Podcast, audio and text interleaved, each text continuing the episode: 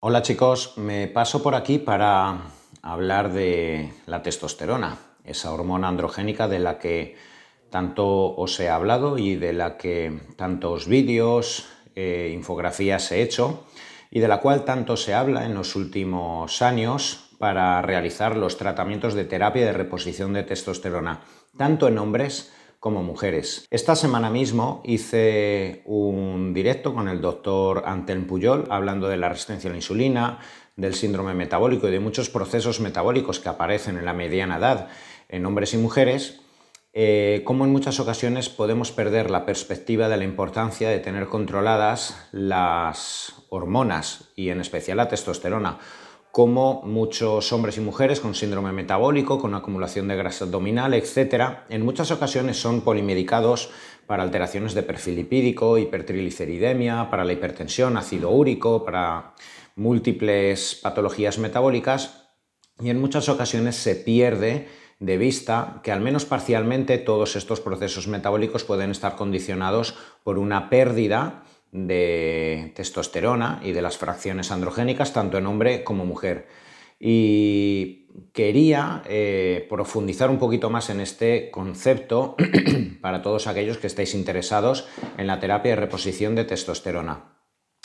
Y aunque sin lugar a dudas mantener unas concentraciones adecuadas de testosterona tanto en hombre como mujer es importantísimo para tener una tasa metabólica basal adecuada, para tener la suficiente cantidad de masa muscular o al menos propiciar que el organismo no la pierda y que la pueda fabricar al hacer eh, ejercicio de hipertrofia. La testosterona es un agente sensibilizador a la insulina muy importante, lo cual va a favorecer que sigamos teniendo una sensibilidad periférica a la, insulina, correcta a nivel muscular, va a permitir que disminuya al menos parcialmente la lipoinflamación y esa liberación de citoquinas circulantes por parte del adipocito inflamado, dando lugar a la inflamación crónica de bajo grado. Y como bien decía mi compañero, el doctor Antel Puyol, sostener, controlar y en caso de que sea necesario aplicar una terapia de reposición de testosterona eh, cuando las analíticas lo verifiquen, puede al menos parcialmente mejorar y mucho, como yo veo en consulta, el síndrome metabólico, la diabetes tipo 2, resistencia a la insulina, alteraciones cardiovasculares eh, que giran en torno a todos estos procesos metabólicos y por ende una disminución o eliminación incluso en algunas ocasiones de algunos de todos estos fármacos que suelen acompañar a muchas personas a partir de los 40-50 años con síndrome metabólico pero quería incidir en algo para mí muy, muy importante. Si nos encontramos en unos tiempos donde cada vez eh, cala más el estudio profundo y todo lo que gira en torno a los beneficios y la importancia de los andrógenos, ya sea a nivel muscular, a nivel óseo, a nivel eh, sexual, a nivel cognitivo, etc., para mí más importante que la propia reposición de testosterona es que el terreno biológico donde estamos incorporando la testosterona sea correcta. En la Facultad de Medicina se nos enseñó un concepto que es la homeostasis. La homeostasis es la inercia y la tendencia que tiene el organismo para sostener todas las reacciones fisiológicas, enzimáticas, todas las concentraciones adecuadas de las moléculas en su rango adecuado.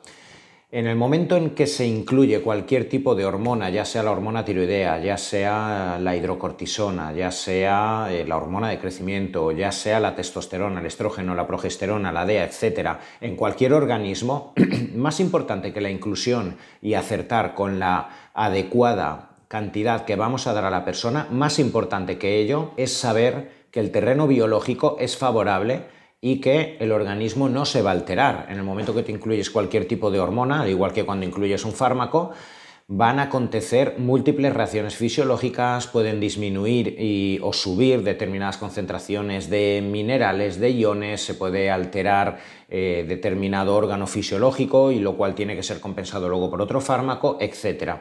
Y que obtengamos todos los beneficios metabólicos, sexuales, nerviosos, musculares, que obtengamos toda la mejoría en la densidad mineral ósea que propicia eh, la testosterona, que consigamos muchos de los beneficios metabólicos, mejoría del perfil lipídico, etcétera, atribuida a la testosterona única y exclusivamente va a ocurrir si ese terreno biológico es favorable. Y es por ello que para todos los que estéis pensando hacer una terapia de reposición de testosterona, tenéis más de 40-50 años, habéis observado que vuestro nivel de testosterona libre se encuentra muy disminuido en repetidas analíticas, el nivel de LH está muy aumentado por encima de 4 o 5, la SHBG está alta, etc. Y además, sobre todo, tenéis una sintomatología compatible como pérdida de masa muscular en los últimos años, aumento de grasa abdominal, ansiedad, disfunción eréctil, anorgasmia, todo lo que tiene que ver con eh, la pérdida de testosterona, tanto en hombre como mujer, es importante tanto si eres paciente como si eres un profesional que me estás escuchando y quieres saber más de todo esto, que el terreno biológico esté eh, asegurado. Esto es lo que para mí es importantísimo explicarle siempre al paciente. Si a mí me viene un paciente diciendo, mira, es que tengo el nivel de testosterona muy bajo y he leído eh, que puede venir muy bien para mejorar mi metabolismo, eh, porque tengo la glucosa alta y tengo, estoy tomando antidiabéticos y además me ha bajado mucho mi capacidad de erección, mi impulso sexual y he leído que la testosterona hace maravillas. Ojo, cuidado,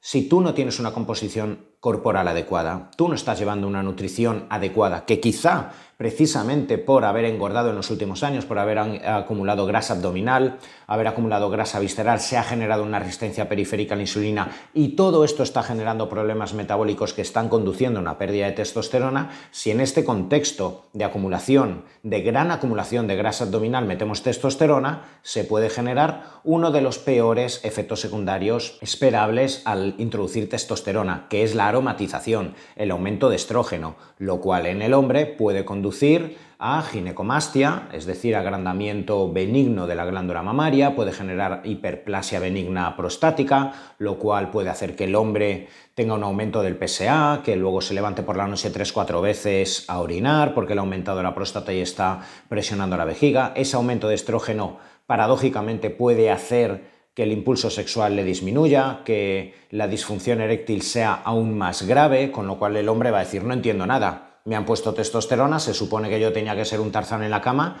¿y qué narices está ocurriendo ahora? Que estoy mucho peor. Es que eh, veo a mi mujer y pues, es que no tengo ganas de tener relaciones sexuales. Esto lo he visto en muchas ocasiones, porque simplemente se le ha dado una receta amparándonos en un nivel de testosterona muy disminuido eh, de testosterona al hombre y no se ha observado que tiene un porcentaje de grasa de un 26% de grasa, no hace nada de deporte, mm, tiene una nutrición muy anárquica con eh, consumo de harinas refinadas constantes a lo largo de todo el día. ¿Qué va a ocurrir? Va a aromatizar mucho, etcétera.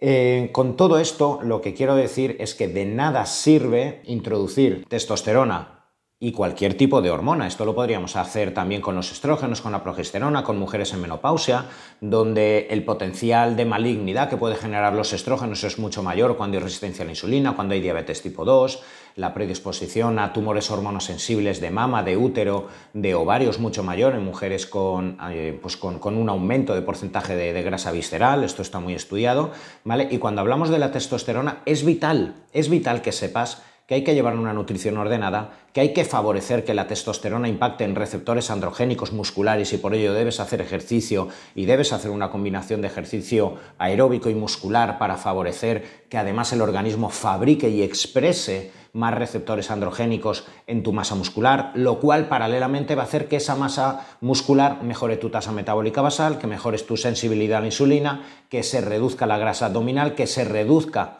la inflamación asociada a la adipocito y la inflamación sistémica y por ende muchos de estos efectos que muchas personas pueden atribuir a la testosterona podrán lograrse, pero no solo por la testosterona, sino porque paralelamente se ha generado un plan integral de nutrición, de inclusión adecuada de proteína, para que haya una fijación nitrogenada en la musculatura y compensemos además la inflamación crónica de bajo grado, que compensemos el exceso de cortisol que quizá esta persona estaba teniendo para abordar su día a día, la carga de estrés físico-emocional. De esta forma, los ratios eh, testosterona, estrógeno, cortisol van a estar compensados y tanto en el hombre como en la mujer, aquí sí, eh, la testosterona podrá tener esos efectos beneficiosos que estamos esperando. Si no, os aseguro que la testosterona,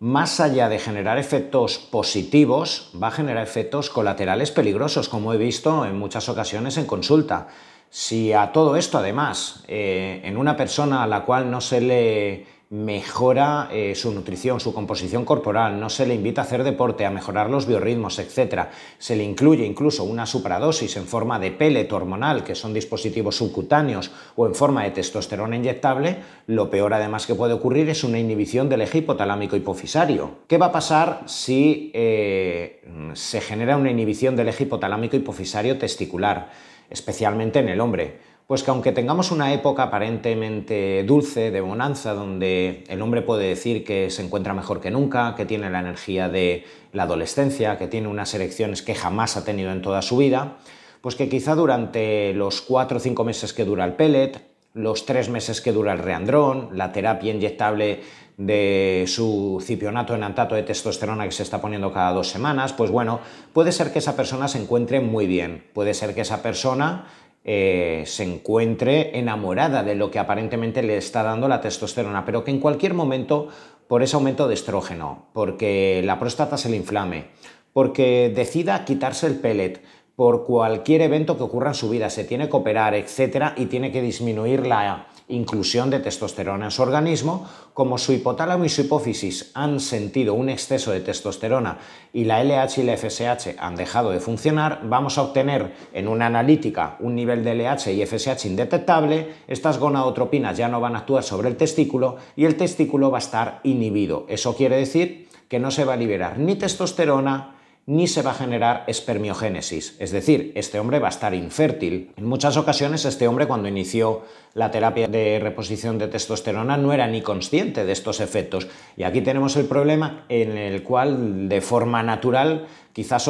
tienen que pasar 4, 5, 6 meses hasta que este hombre vuelva a generar una liberación pulsátil de LH, de FSH, para que sus niveles de testosterona sean correctos, etc. Entonces, fijaos si es importante eh, al igual que a la hora de trabajar con cualquier fármaco, no depositemos todos los beneficios y todos los resultados finales a efectos de salud que estamos esperando única y exclusivamente en el principio activo, sino que hablemos del terreno biológico fértil sobre el cual tiene que actuar eh, la hormona, en este caso la testosterona, para que finalmente tengamos tratamientos integrales donde además el paciente a medio o largo plazo quizá ya no necesite la testosterona porque haya bajado su porcentaje de grasa, porque haya bajado su composición ya corporal, se encuentre, eh, o sea, su, índice de masa corporal, ¿vale? Ya, ya haga deporte, haya mejorado sus biorritmos, haya mejorado su disfunción eréctil, tenga una vasodilatación ya correcta a nivel del cuerpo cavernoso del pene, quizá ya no necesita a largo plazo la testosterona,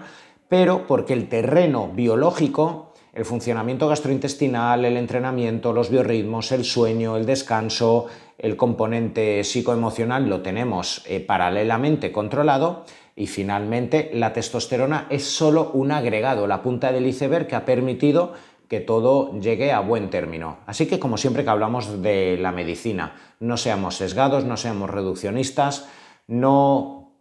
pensemos ni, que, ni caigamos en el error de creer que una molécula determinada, ahora se habla mucho de la nicotinamida, podemos hablar de la berberina, podemos hablar del resveratrol en su día, de la testosterona ahora, estrógeno, progesterona en la mujer, la hormona de crecimiento, podríamos hablar de miles de moléculas que aparentemente pueden prometernos la eterna juventud, la calidad de vida, la estética perfecta, pero eso solo va a ser la guinda del pastel, solo va a ser un pequeño agregado que tiene sentido, ¿vale? Cuando mm, con las analíticas y con la sintomatología compatible, eh, pues asumimos que ese agregado del principio activo va a tener coherencia, pero junto a la nutrición, junto al deporte, y aquí sí, ¿vale? Obtendremos esos resultados, sobre todo sostenibles a lo largo del tiempo.